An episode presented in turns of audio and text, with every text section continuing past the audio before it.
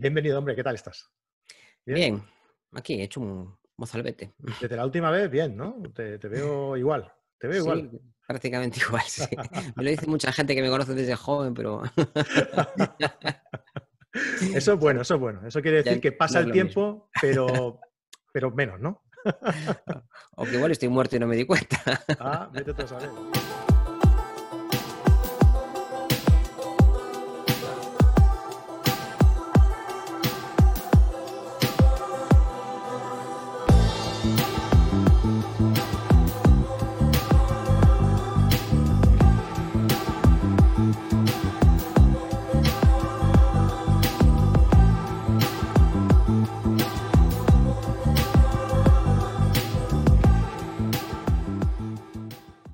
Bienvenidos a carretedigital.com. Mi nombre es Fran Palmero, director, presentador y hombre orquesta de todo este cotarro. Bienvenidos a la comunidad de fotógrafos en la que compartimos, disfrutamos y aprendemos fotografía. ¿Cómo? Pues mediante nuestros tutoriales, series y directos en nuestro canal de YouTube. Ya sabéis, suscríbete y dale a la campanilla para estar al día de todo lo que vamos subiendo, de todas las novedades.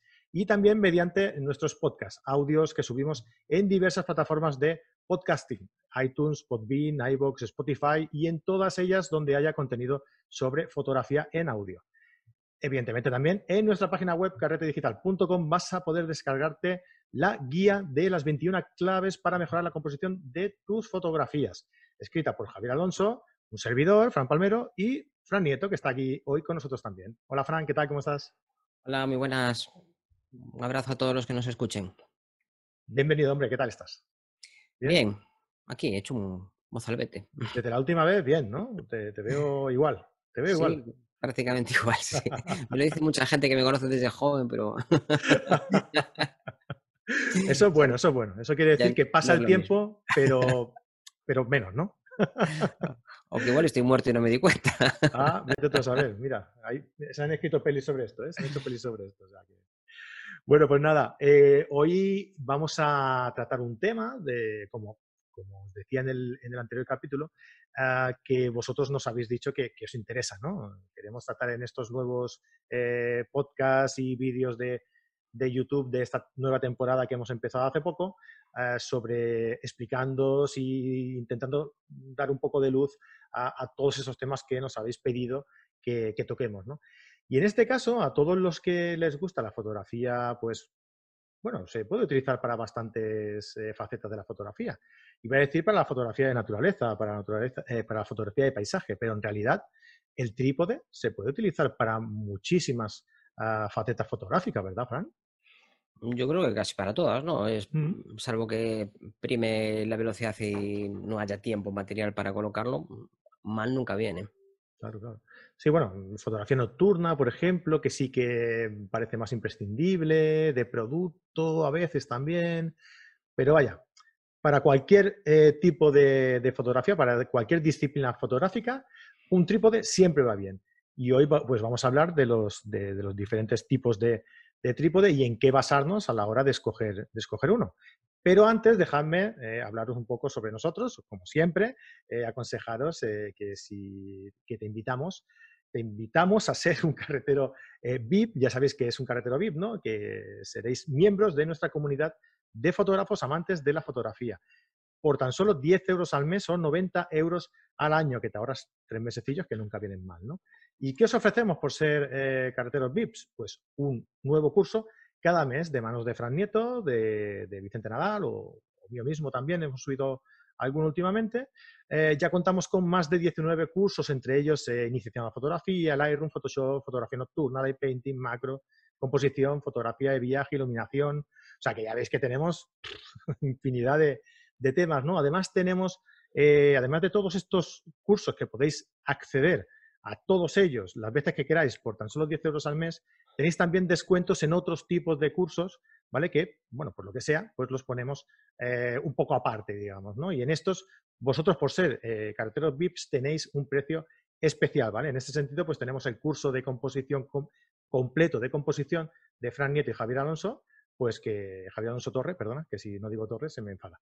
Javier Alonso Torre, eh, y lo tenéis ahí eh, a vuestra disposición por un precio especial. Así que si os hacéis eh, carreteros VIP, mm, pues tendréis acceso a todo esto que estoy diciendo. Además de soporte a los cursos de, por parte de los profesores, al menos una masterclass eh, al mes, ya tenemos también unas cuantas ahí de fotografía gastronómica, fotografía de viaje, de Pablo Gil, de Oliver Vega, de de Ana Becerra también, o sea, tenemos un montón de masterclass a vuestra disposición. Un grupo exclusivo en Facebook y otro en Telegram para, bueno, para estar ahí en contacto, ¿no? Para tener un contacto más directo. Y todo esto por tan solo 10 euros al mes o 90 euros al año, como os comentaba antes, te ahorras tres mesecillos ahí, que buenos son. Eh, ya sois muchos los que estáis disfrutando de todo este contenido y de todo el que vendrá. Así que ya sabéis, haceros carreteros VIPs en carretedigital.com y os esperamos dentro. Bueno, Fran, pues lo dicho, vamos a hablar un poquito sobre, sobre trípode, que es algo que nos ha preguntado mucha gente. ¿es, solo para fotografía el trípode o podemos también ah, usarlo para, para otras disciplinas? Aparte para fotografía, para poner la sombrilla, no sé. bueno, yo utilizo también a veces para poner el flash o para... pero, fotografía, sigue siendo fotografía. o para vídeo también, ¿no? Sí, que bueno, es del, gremio también, ¿no? No vamos a aquí dejar fuera los, a los pobrecitos de vídeo. Exacto. Bueno, y eh, exclusivamente para qué, mm, ¿cómo podríamos hacer, cómo podríamos describir un trípode? ¿Para qué queremos un trípode? yo supongo que a, estas alturas todo el mundo sabrá lo que es y para qué sirve, ¿no? Pero, bueno, no sé. Bueno, yo creo que el trípode es uno de los accesorios más importantes en fotografía. De hecho, en algunas disciplinas eh, no es un accesorio, es un imprescindible tanto como la cámara. ¿Para qué sirve? Para mantener la cámara estable y para evitar vibraciones de, del fotógrafo o del espejo, de las cámaras que todavía tienen espejo, al levantarse. Las vibraciones del espejo se transmiten a, la cámara y dura un ratito, aproximadamente un quinceavo de segundo, un diezavo de segundo. Y si estás disparando a velocidades muy cercanas a esta, pues la mayor parte de la exposición está vibrando. Lo que va a evitar esto es pues, que nuestras fotos salgan trepidadas, que salgan movidas. Hay una fórmula que relaciona la velocidad de disparo con la focal del objetivo, que es uno partido por la focal, te da la velocidad a la que deberías de disparar. Si estás trabajando con un 50 milímetros, deberías disparar un 50, un 60 de segundo. Si estás ah, con 500 milímetros, la cosa se sube hasta 500.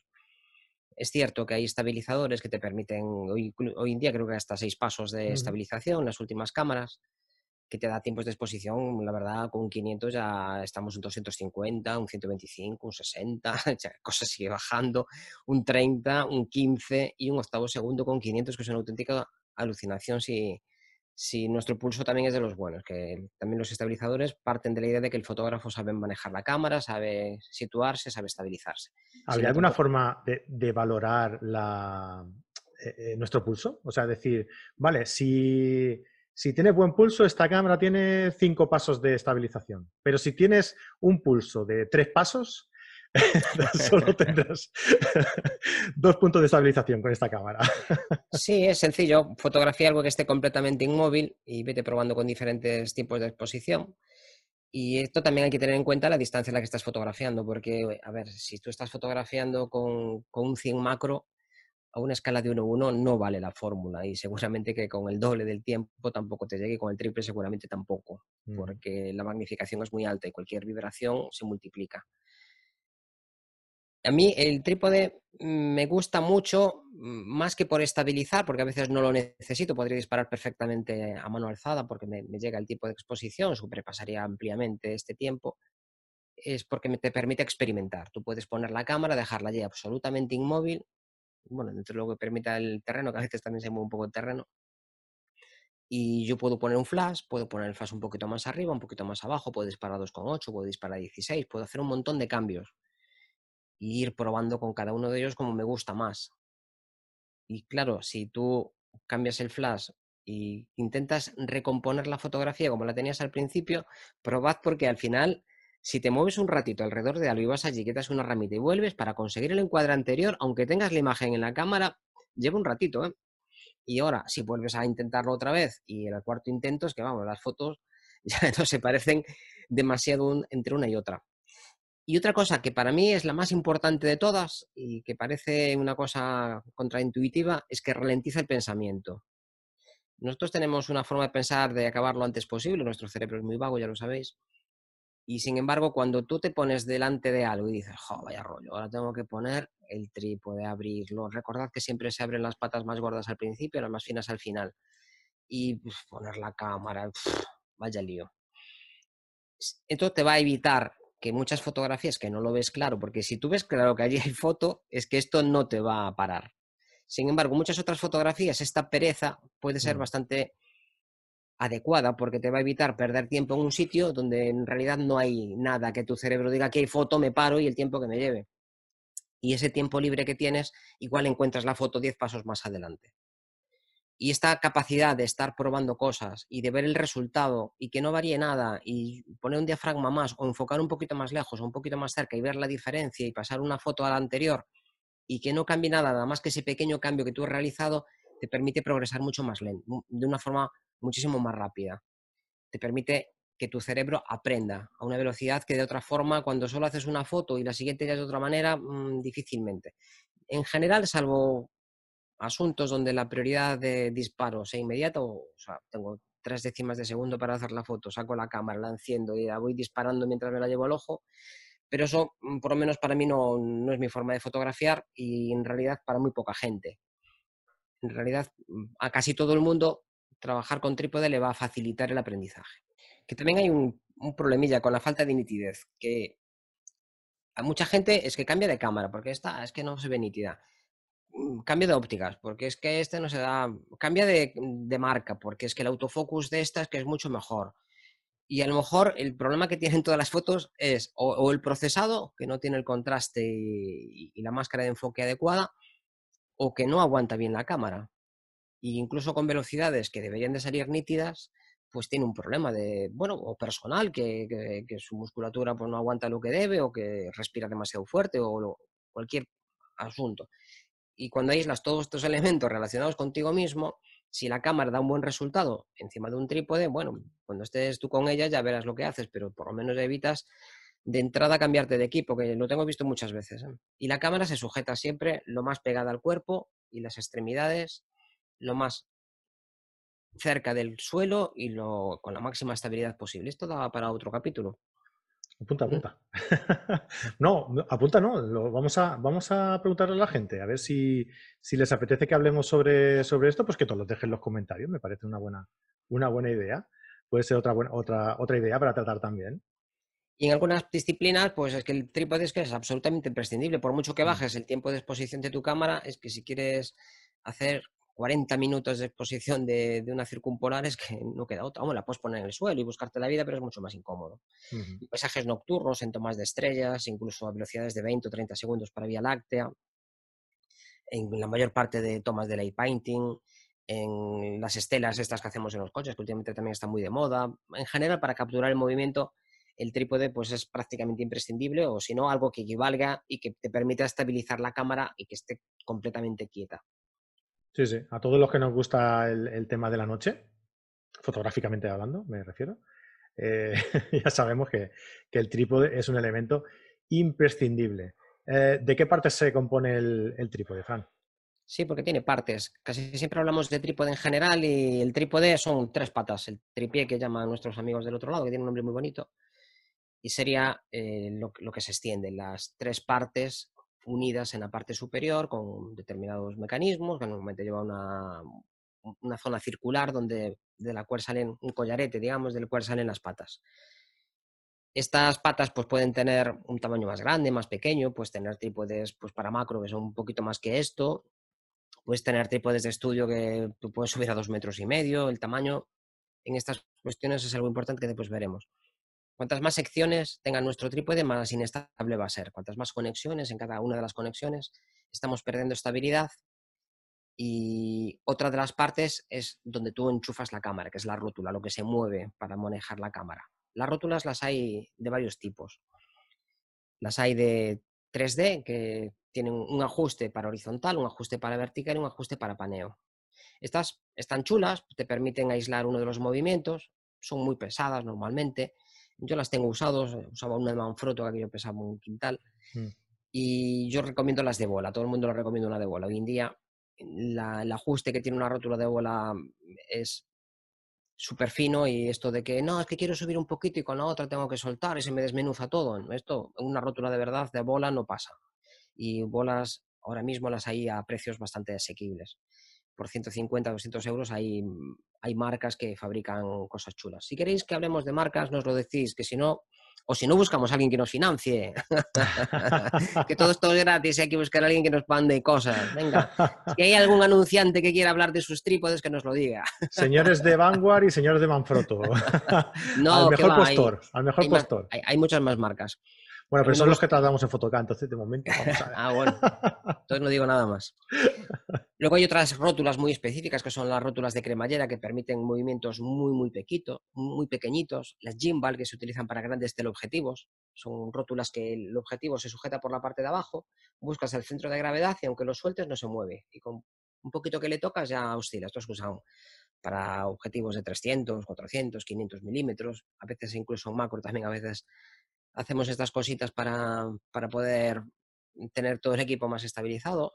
Había unas que a mí nunca me gustaron, que eran las de joystick, apretabas y se soltaba. Eran muy mm. pesadas, con el tiempo cogían holguras por todos lados y salvo que tengáis una razón importantísima para hacerlo, por aquel entonces lo vendían como muy rápida para naturaleza y no. Una bola, una bola decente. El tamaño de la bola se importa también, las hay de 30, de 40 y de 50 milímetros, y intermedias también de 38, de 42. Bueno, Cuanto más grande, más resistente y más precisa va a ser.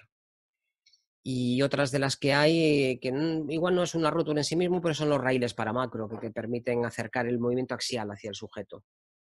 Porque macro a veces necesitas acercarte un poquito más o alejarte un poquito más, el ángulo el adecuado, pero para cambiar esa pequeña mm, posición necesitas adelantarte. Y como el terreno es inestable, pues el cambio es que supone que estás mirando para otro lado. Entonces, mm con una de estas, mm, aunque no sea una rótula específicamente, la forma en la que se encaja la cámara en la rótula es lo que se llama el plato, el clamp, y también es importante.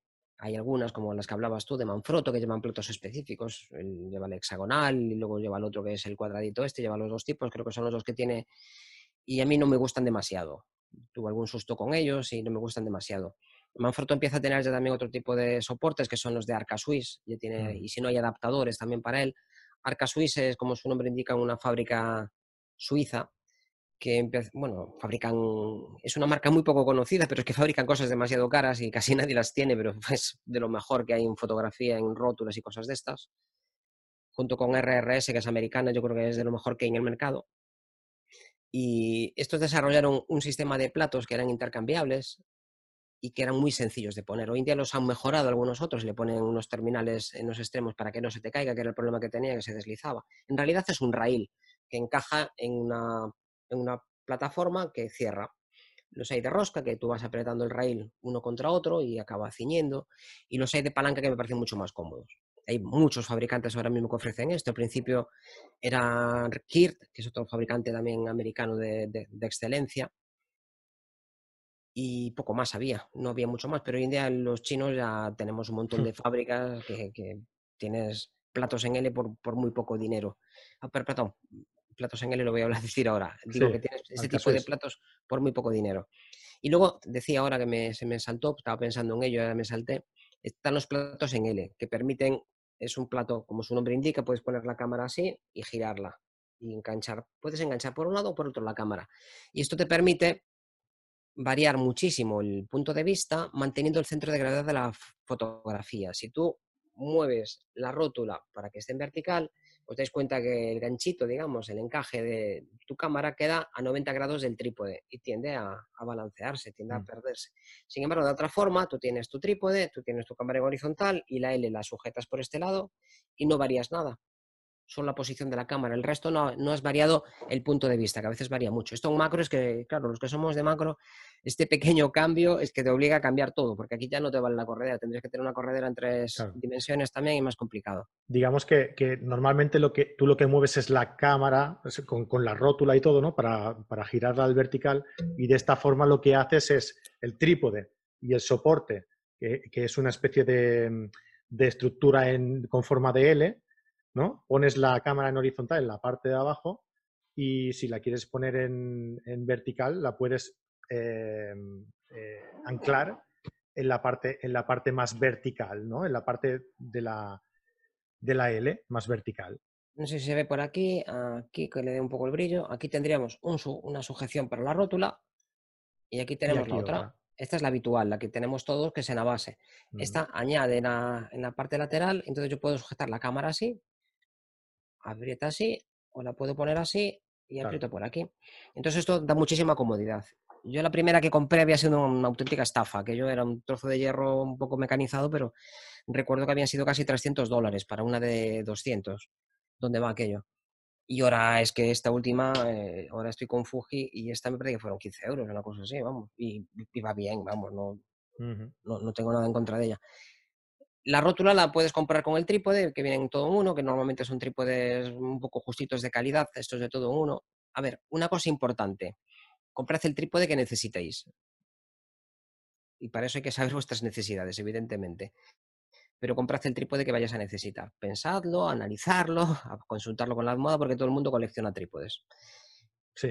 Hay dos tipos de, encajes para las rótulas. La rótula se une al trípode con un tornillo que está estandarizado, que es de tres octavos.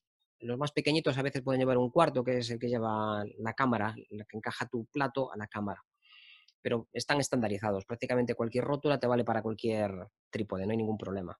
Lo ideal es comprarte las patas por un lado que te, gusten y por otro lado la, la, rótula. que a ti te vaya bien. Es una inversión importante y, deberías de cuidarla. Sí, pero es algo que dura bastante. O sea, es algo que, no se te va a romper en dos días y, que, le vas a hacer uso durante mucho tiempo. Y no queda desactualizado tampoco. O sea, es algo que no, es, no se va actualizando como las cámaras, ¿no? Cada, cada año. Yo tengo un Manfrotto 055 de la época histórica de Manfrotto, ahí de aquellos monstruos que pesaban un montón, pesaba casi 3 kilos. Y ese que uso para el mar, para meter en el mar ahí cualquier lado. Un río, en cualquier lado, a veces está la rótula prácticamente fuera. Y lleva conmigo yo creo unos 25 años. Hace 10, una cosa así, en un foro había uno que vendía el mismo, y le decía que lo tenía muy buen estado, que tenía algunos rayazos, y lo compré porque el mío estaba en las últimas. Y este nuevo, bueno, nuevo entre comillas, que era de segunda mano, el que aún no lo usé, porque es que el otro ah. no, da roto. Está hecho, se ha hecho una calamidad. Alguna gente me dice, ah, es una pena, lo pintas y tal, pero bueno, los muelles están totalmente deteriorados también, los muelles interiores que trincan.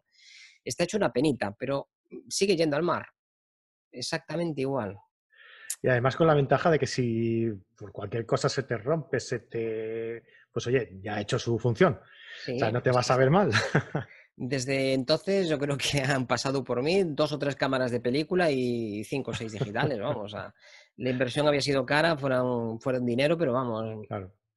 Si se te rompe no será porque no le has amortizado, no lo pasarás mal porque no le has amortizado, sino porque ya tendrá un, valor sentimental bastante importante, ¿no? Sí, este le había cambiado una de las sujeciones de la pata del, segmento de arriba, se había partido, había dado un golpe grande y bueno, no recuerdo quién me había suministrado la pieza, fuera aquí en España, fue uno de los distribuidores de aquí, no recuerdo quién, pero bueno, miré en internet y pedí la pieza, una llave Allen y la cambié y ahí sigue, ya te digo, lleva pero es que está, cuando me ven por ahí, eso no lo llevo jamás a un curso porque me da vergüenza. Pero, pero por aquí, vamos, que está la pintura toda caída, está un desastre, pero aguanta, vamos, como siempre. He curtido en mil batallas. Luego, otra de las partes importantes de un trípode es la columna central. La columna central te permite subirlo, cuanto más subes, más inestable es. Y hay algunos que preferimos que no tenga columna porque es menos peso y para paisaje yo no le saco partido. Hay algunas también para los que hacen macro que te permiten ponerlas a 90 grados. Y hay algunas, como la de mi Jitsu, el Jitsu Explorer, que para mí es el mejor trípode con diferencia para, para macro, no es barato y te permite girarla en cualquier ángulo en 360 grados. Puedes ponerlo donde quieras. Cuando te has acostumbrado a uno de estos, este lo había antes en aluminio, que era un poquito más barato, ahora solo lo hay en carbono, pero de eso hablábamos después. Y la última pieza de un trípode es el gancho, que muchos de ellos vienen en la parte posterior de la rótula, normalmente viene con una rosquita allí de, un cuarto y que sirve para ponerle peso. Cuando hace mucho viento, a veces yo le pongo la cámara directamente a la bolsa, que no quede oscilando, que no quede, sino que quede apoyada en el suelo si queda oscilando, tiene demasiada tensión. Lo que hace falta es que tire de él, pero que no esté ahí toda la mochila.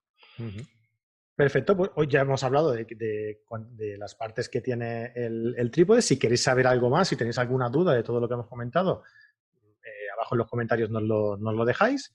Y, bueno, mm, vamos a dar alguna recomendación ah, para que la gente elija un buen trípode y sobre todo el trípode que a cada uno le necesite, ¿no? según sus necesidades. Pues sí. A ver, aquí hay muchos elementos que están jugando unos en contra de otros. Lo que es bueno para una cosa es malo para la otra. Se trata de buscar el equilibrio que cada persona necesite. Si tú viajas mucho, pues igual el peso es muy importante para ti.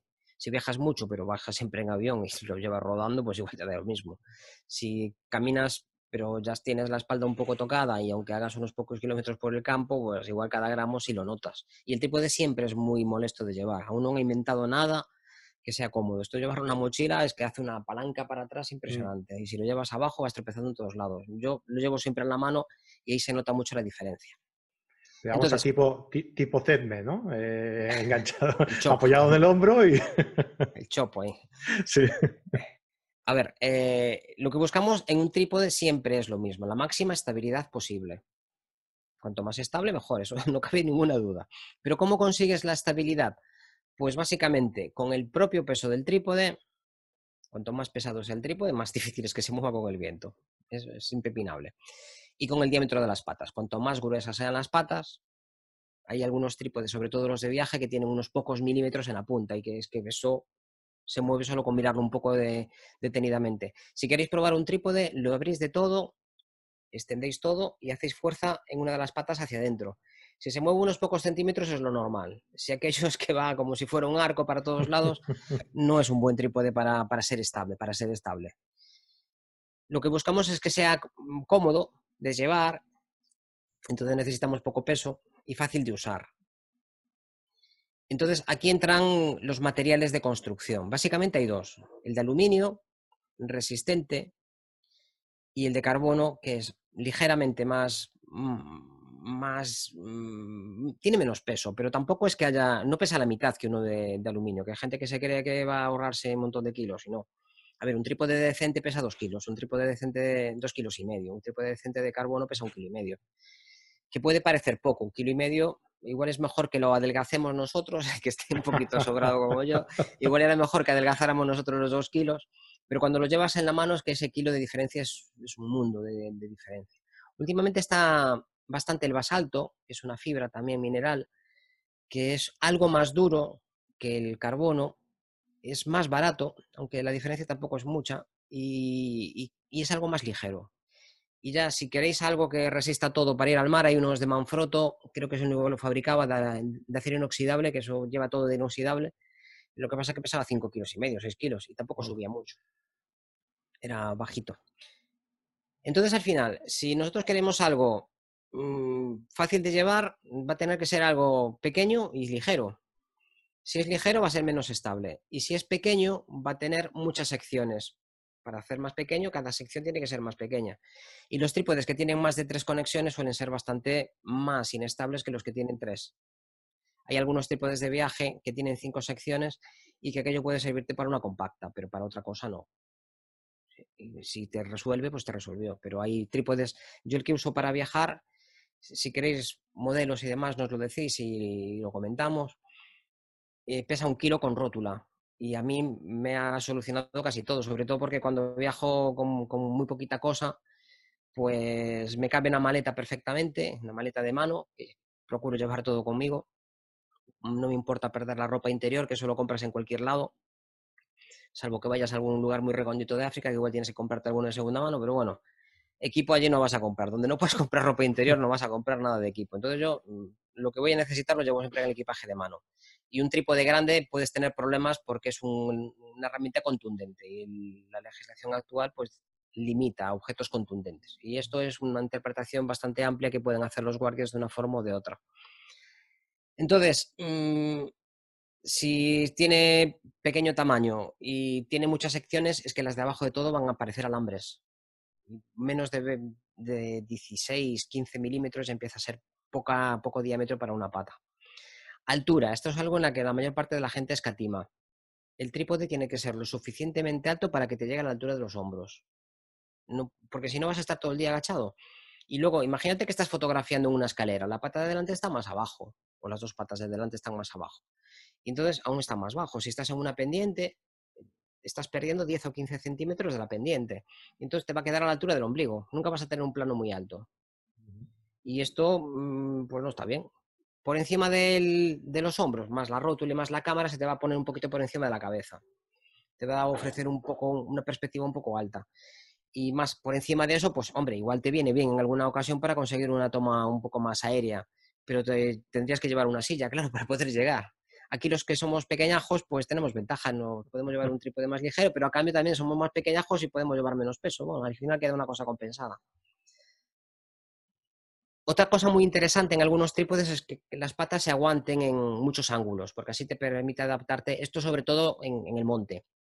En ciudad es raro porque las superficies son bastante estables. En el monte, que igual te viene bien, en un río que estás con una allí voy a ponerlo en aquella roca, aquí lo voy a poner en la, orilla y aquí lo voy a poner en otra roca. Entonces, igual los ángulos de algunos trípodes no te van bien. Hay los que tienen clampaje en, cualquiera, en cualquier posición ganan también.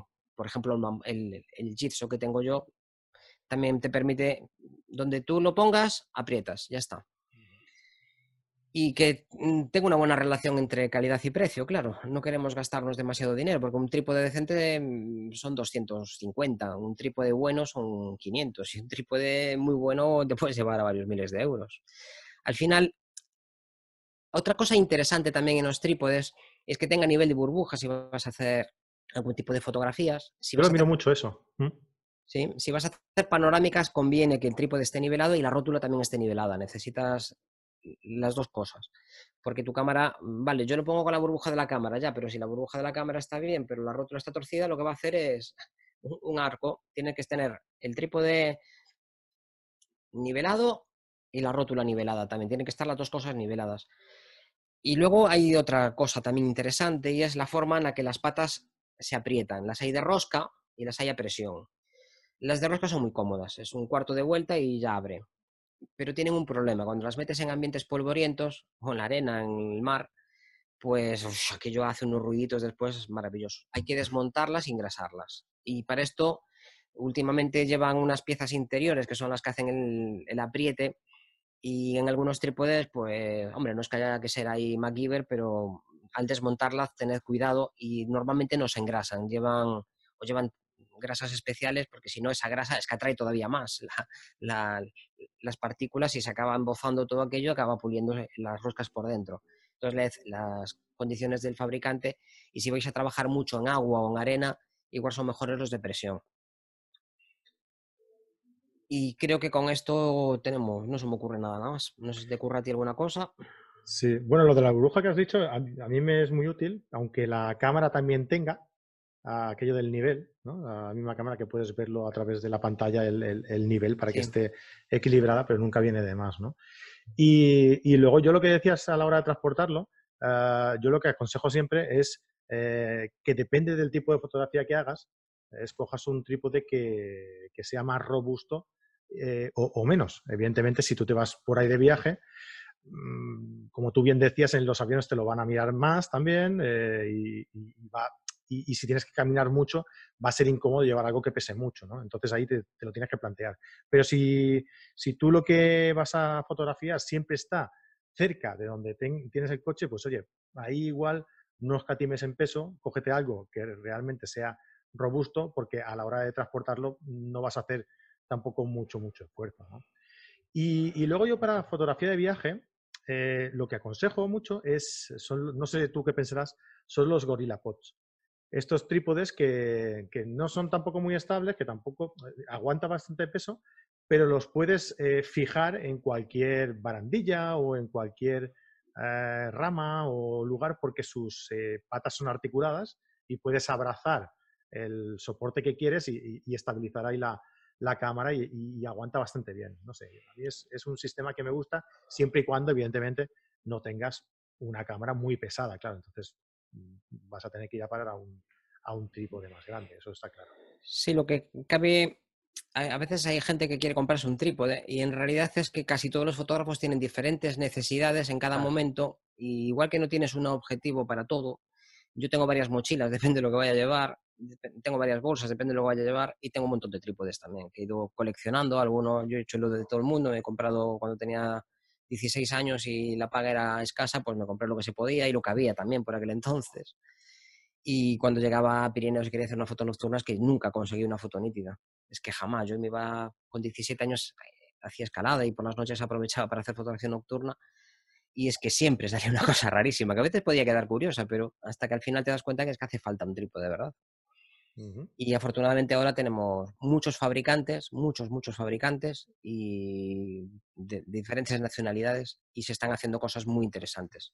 La verdad es que los fabricantes europeos se tienen que poner bastante las pilas porque tanto Taiwán como China se están, están acercando posiciones y en algunos casos yo creo que están muy por encima de lo que se está fabricando en el viejo continente.